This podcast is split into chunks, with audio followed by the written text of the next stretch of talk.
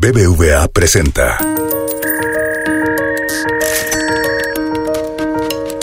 Peras y manzanas con Valeria Moy.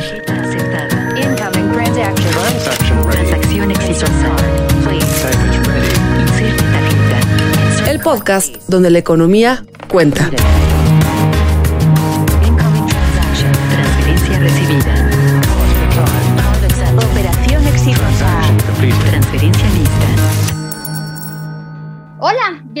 A un nuevo episodio de Peras y Manzanas. Soy Valeria Moy y hoy vamos a platicar de la inflación. La inflación es ese dato que tenemos cada 15 días, pero ojo, lo tenemos cada 15 días, pero es distinto. El de la primera quincena y luego en la segunda quincena del mes nos dan el de todo el mes.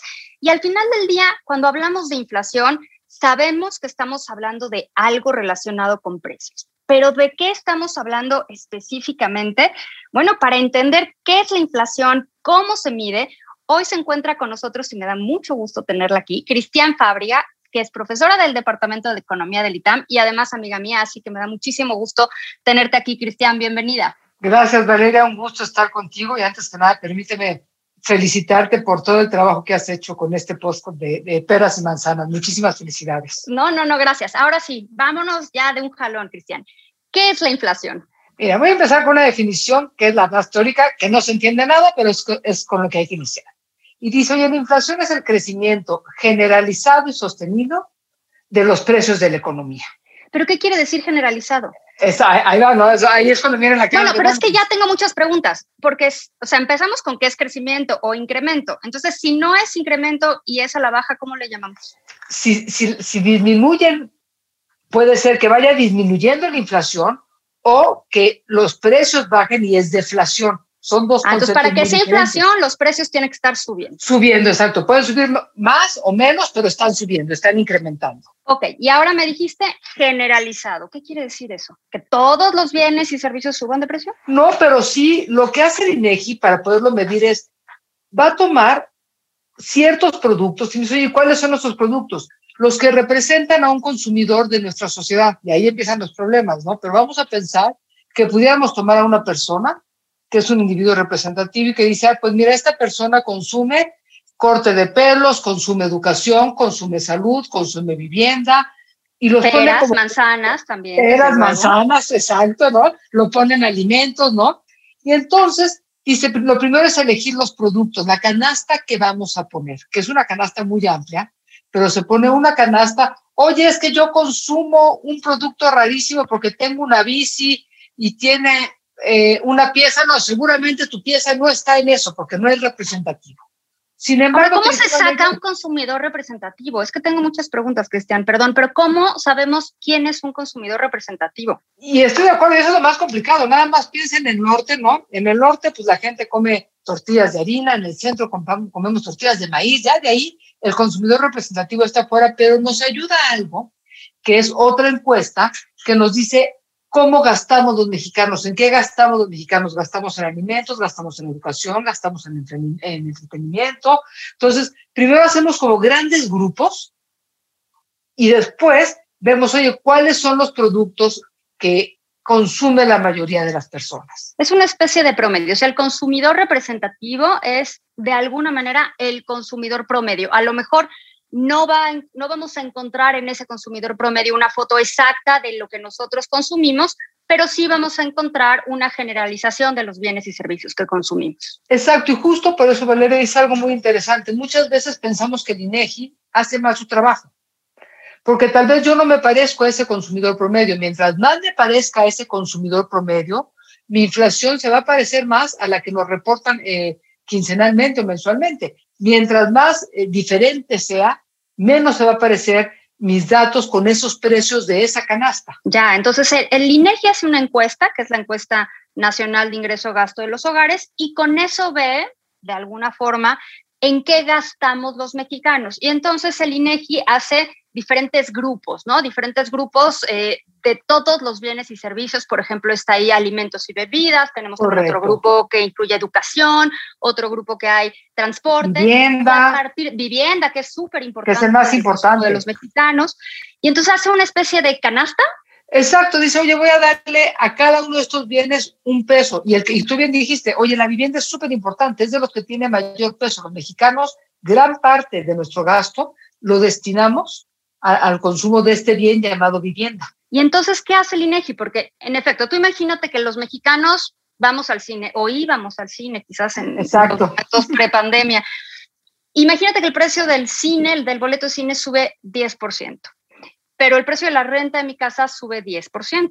Pues no es lo mismo, o sea, aunque sea lo mismo el 10%, pues no me, no me afecta igual, no incide igual un incremento de 10% en el precio del boleto de cine que un incremento de 10% en la renta de mi casa.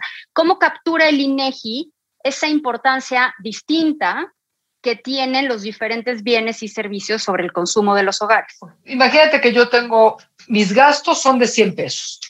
Y entonces lo que hace el INEGI, oye, este individuo, de acuerdo a la encuesta de gasto, en vivienda gasta 30 pesos, en transporte gasta 5 pesos, en alimentos gasta 20 pesos, ¿no?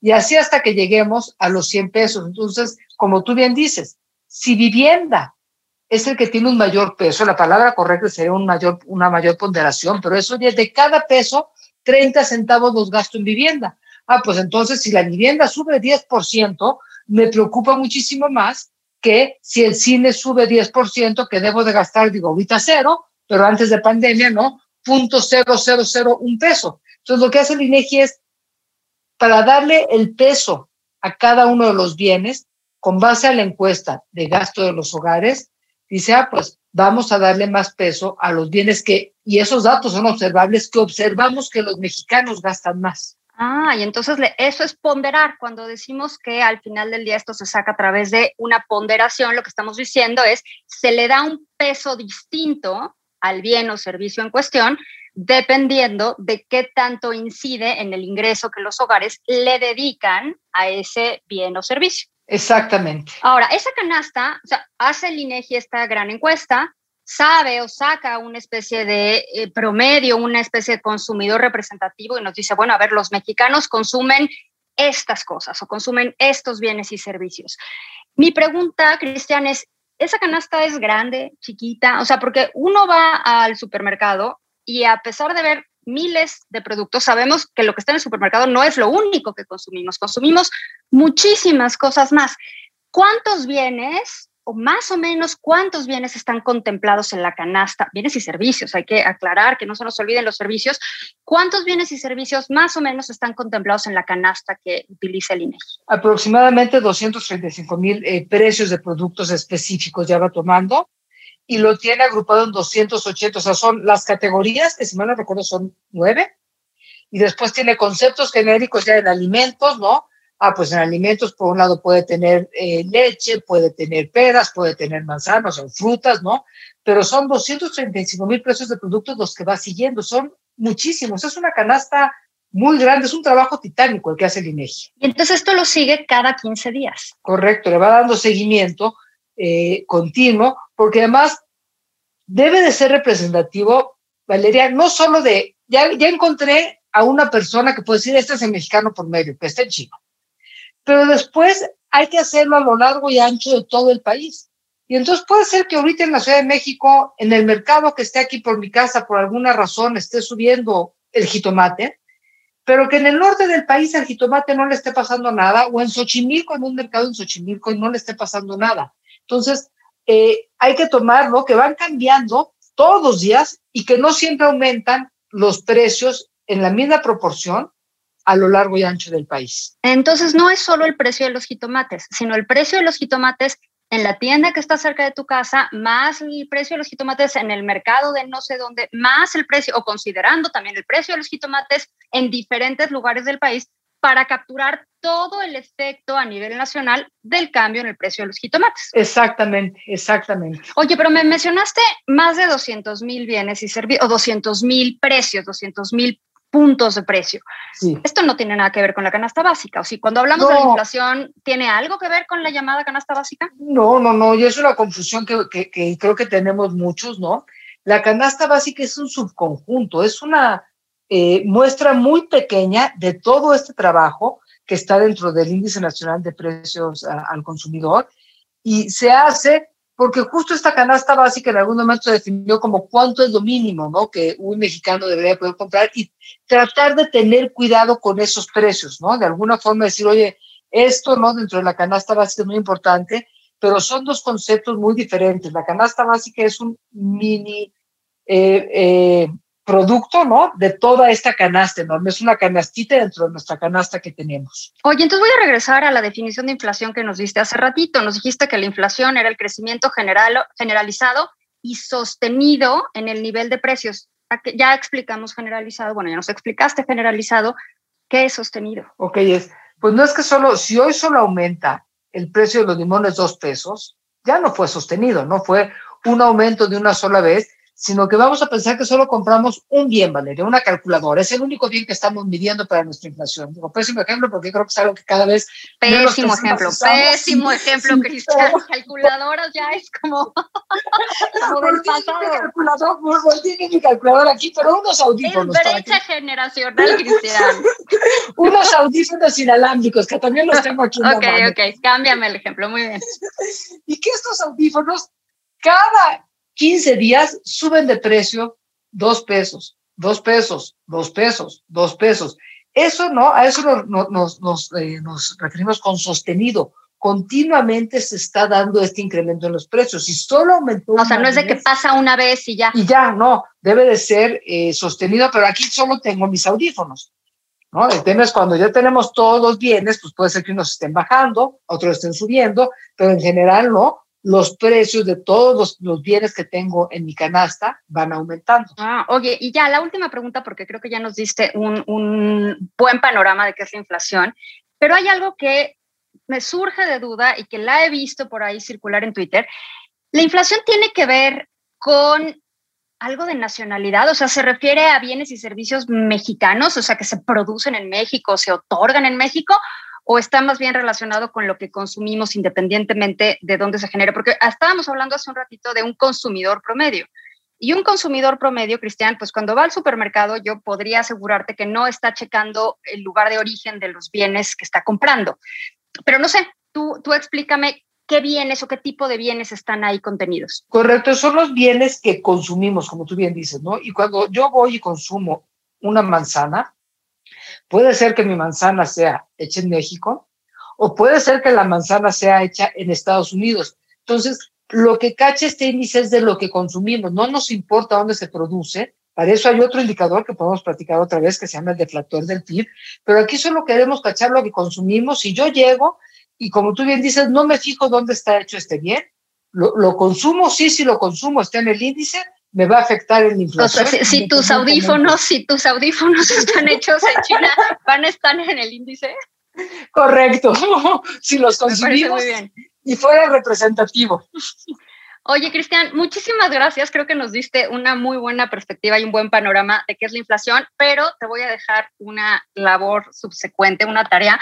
A ver si luego nos explicas cuál es la labor de Banco de México para controlar la inflación, porque siempre hablamos de y Banco de México sube la tasa, baja la tasa para controlar la inflación y al final del día, pues creo que tenemos que entender y qué tiene que ver la tasa de interés con lo que consumimos en el supermercado o con esta canasta tan amplia de bienes y servicios que revisa el INEGI. ¿Te parece? Me va a dar muchísimo gusto, Valeria. Muy bien, pues muchísimas gracias, Cristian. Gracias a ti, un fuerte abrazo. Muy bien, bueno, ahora ya más o menos entendimos qué es la inflación y ahora quisiera entender por qué es un indicador que ahora, que en este momento, pues nos está preocupando o relativamente preocupando. Durante marzo de 2021, la inflación general fue 4.67% en términos anuales, es decir, marzo de 2021 contra marzo de 2020, y se encontró fuera del rango objetivo de Banco de México, y este rango objetivo es de 3 más menos 1%. La inflación en México es una variable que está siendo vigilada con mucha atención por analistas, por supuesto, también por Banco de México, pero quisiera saber por qué, por qué, o sea, más allá de que estemos fuera de rango en este momento, quisiera saber si hay algo que nos preocupa de la inflación en México o si hay algo también que nos preocupa de la inflación en Estados Unidos. Para hablar sobre este tema, está con nosotros Adrián de la Garza, economista en jefe y director de estudios económicos en Citibanamex.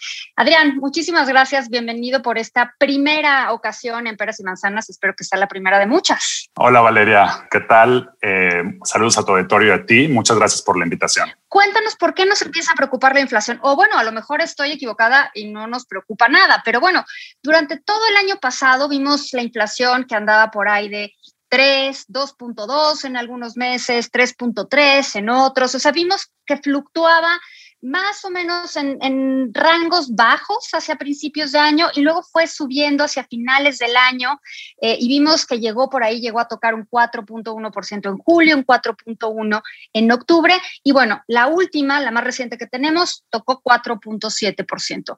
¿Por qué nos empieza a preocupar ya la inflación? Me parece que lo primero es que hay que reconocer la, la preocupación principal en torno a la inflación.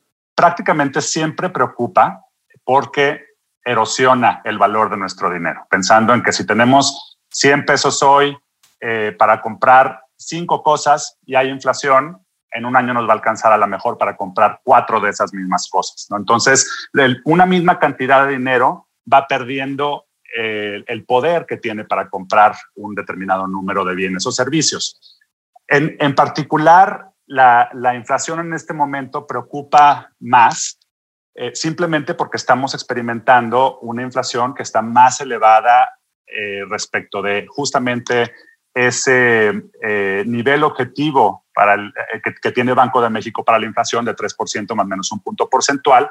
Estamos en, niveles más elevados. Hay presiones que se han venido acumulando en quincenas recientes y la pregunta es si después del el pico en la inflación que estimamos alcancemos en abril, eh, por efectos aritméticos y otro tipo de factores, si vamos a empezar a experimentar una inflación más baja hacia adelante y queda la duda en el aire. Entonces, la, la pregunta es si podremos alcanzar, converger a esa meta de Banco de México de 3% en un lapso relativamente corto o si nos vamos a quedar a niveles relativamente más elevados, lo cual implica una mayor erosión del valor de nuestro dinero. ¿Cómo podemos prever eso? ¿Cómo ustedes, eh, como analistas, como analistas en algunos de los bancos más importantes del país, o cómo estará viendo el tema Banco de México, cómo prever hacia dónde va a comportarse la inflación más allá del único efecto, del efecto más sencillo, que es el efecto de base, ¿no? El efecto de comparación de año con año.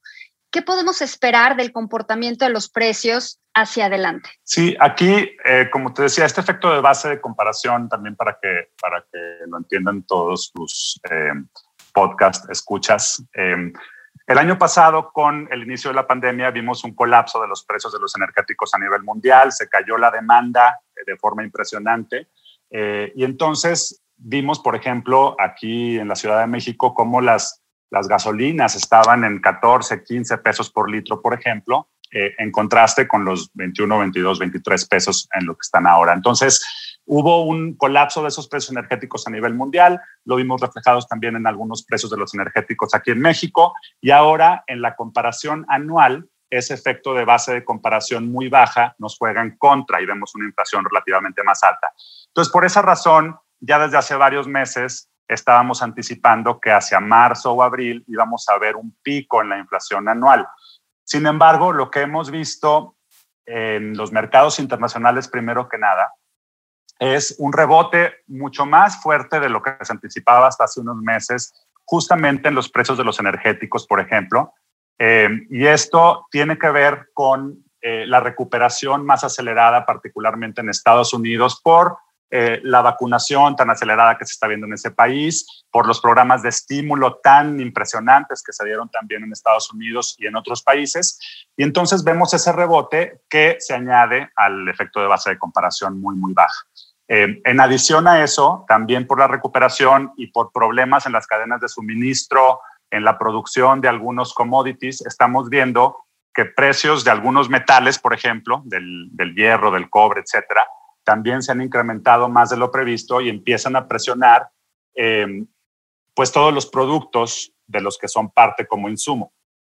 Más además, también por la pandemia estamos viendo a nivel internacional, por ejemplo, eh, problemas en, el transporte marítimo, más allá de lo que vimos hace unas semanas en el canal de Suez, por ejemplo, hemos visto eh, pues costos que se han incrementado, por ejemplo, de un buque de carga que va de, digamos, Shanghái a Los Ángeles. esos precios se han incrementado de forma muy, muy importante y, es lo que está sucediendo en el entorno internacional. En el mercado doméstico, en el, mercado nacional, también hemos visto ciertas presiones que pueden también eh, tener que ver tanto con problemas de demanda como de oferta, por ejemplo, porque estamos actualmente que seguimos todavía muchos de nosotros encerrados, hemos venido a lo largo del año consumiendo más alimentos en casa eh, de lo que hacíamos antes, quizás, que íbamos más a restaurantes, y hemos justamente consumido menos servicios, servicios de entretenimiento, servicios de restaurantes, etcétera. Y entonces ha habido un cambio también en los precios relativos, más inflación en las mercancías, menos inflación a los servicios. Y entonces este tipo de factores han venido todos incidiendo en una inflación relativamente más alta. La pregunta otra vez es, ¿cómo podemos, eh, qué, podemos esperar para la inflación después de este pico? Si efectivamente vamos a lograr eh, converger hacia una trayectoria que vaya hacia ese 3% que es la meta del Banco de México. Bueno, entonces, a ver, déjame ver si entendí. La recuperación en Estados Unidos por la vacunación y por los impulsos económicos que ha dado el presidente eh, para reactivar la economía estadounidense, han repercutido en que el ritmo sea más acelerado y por ende la demanda de combustible se haya incrementado. Y eso ha presionado los precios de la gasolina. Al final del día, esa presión en los precios de la gasolina, más allá de lo que pasa en Estados Unidos, pues también nos impacta en México porque el precio de la gasolina se determina en gran medida de forma internacional, en los mercados internacionales. Y eso le ha pegado a la inflación en México. Pero tú tocaste también el tema de la inflación en Estados Unidos. Y a mí me interesa saber ¿Cómo ves las cosas, no únicamente en México, en México ya lo dejaste muy claro, cómo ves las cosas en Estados Unidos? En Estados Unidos tienen otra meta de inflación, una meta distinta a la que nosotros tenemos, allá es 2%, y en este momento están por arriba de ese 2%. ¿Cómo ven ustedes las cosas de cómo se está comportando la inflación en nuestro vecino del norte, como suelen decir por ahí? Sí, yo creo que en, en, Estados Unidos estamos viendo una cosa similar a lo que describí para, para México que tiene que ver con este efecto de base de comparación baja y por eso en la inflación anual estamos viendo incrementos relativamente importantes. En Estados Unidos también tienen dos índices distintos de inflación eh, y en uno estamos viendo una inflación más elevada que en otro. Eh, si vemos, por ejemplo, los productos que excluyen estos energéticos y comida, lo que llamamos la inflación subyacente, esa también está por debajo del 2%, entonces está relativamente más controlada. Me parece que a lo que te refieres tiene que ver con esta preocupación muy reciente en eh, los medios, entre académicos muy famosos, notablemente eh, tuvimos ahí una discusión entre, entre Larry Summers y, y Krugman, que han venido discutiendo si el paquete de estímulo que implementó recientemente la administración del presidente Biden en Estados Unidos de 1.9. El de infraestructura, el de 2.25 billones de dólares. Antes de ese, antes de ese. Ah, el, eh, relacionado con COVID. Correcto. El de, el infraestructura es un paquete que está sobre la mesa. Eh, no esperamos que se apruebe eh, muy pronto, digamos en los próximos dos, tres meses. Sí es algo que va a tomar un poco más de tiempo y que además posiblemente digamos que no preocupa tanto en términos de inflación porque es un paquete muy cuantioso de 2.25 billones, como tú lo dices, pero distribuido a lo largo de 8, 9, 10 años. Ah, el, el, el, paquete que preocupa principalmente es el de 1.9 billones que se implementó eh, hace un poco más de un mes y que ya está en curso, que implicó, entre muchas otras cosas, por ejemplo, estos cheques de 1.400 dólares que recibieron las familias en Estados Unidos, Em, la, preocupación es, nunca hemos visto un paquete de esa magnitud, un paquete de estímulo fiscal eh, para, en este caso, para eh, dar soporte y ayudar a las familias, a las empresas, a los gobiernos locales a enfrentar el tema económico y de salud eh, por el que estamos atravesando por la pandemia. Y, y, no solo eso, sino que además se da este paquete de 1.9 billones luego de otros varios paquetes que se implementaron en rondas adicionales. Por ejemplo, hubo, hubo antes de ese uno de casi un billón que se implementó en diciembre. Entonces, la, la pregunta es, está muy bien, todos eh, quisiéramos tener eh, un apoyo fiscal para las economías, sobre todo en una situación de crisis tan eh, profunda como la que estamos atravesando en estos momentos. Sin embargo, la, la pregunta es si no es demasiado.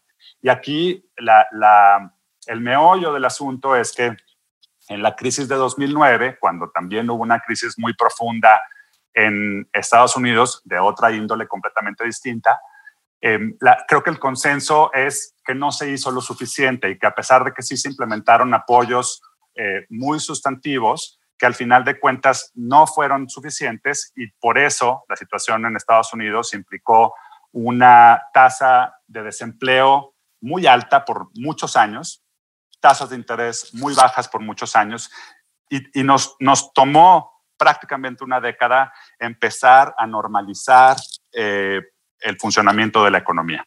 Entonces, ahora hay quien dice, bueno, pues hay que hacer más y hay quien dice, bueno, pero no tanto más. Y entonces está un poco este debate de, de, si 1.9 es mucho o es poco. En mi perspectiva, la, el, definitivamente es necesario eh, dar estímulos a la economía en una situación como la que estamos enfrentando.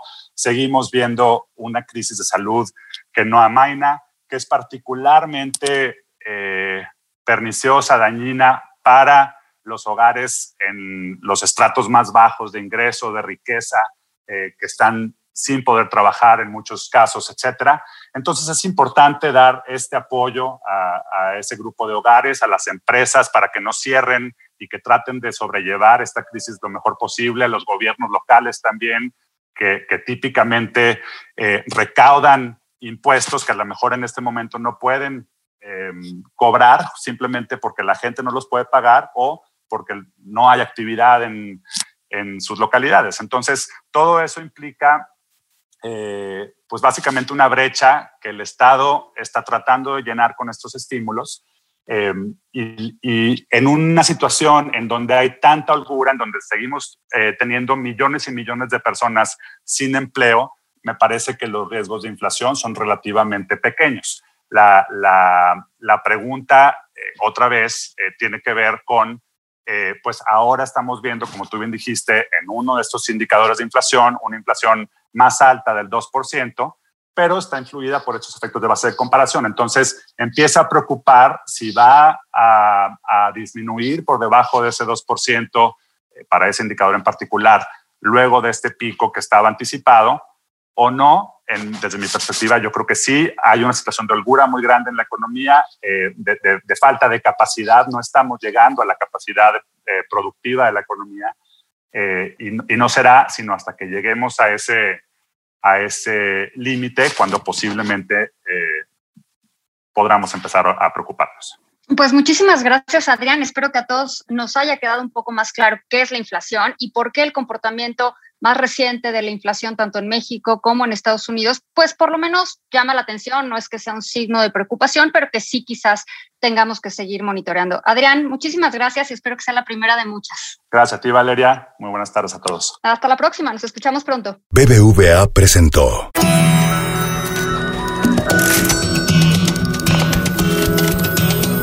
Peras y manzanas con Valeria Moy. Dirección y conducción del programa Valeria Moy.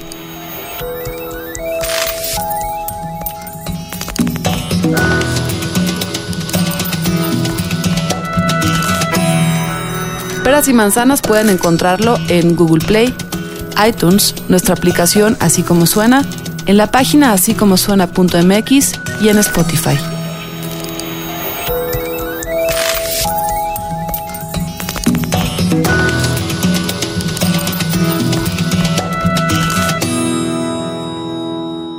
¿Te gustó Peras y Manzanas?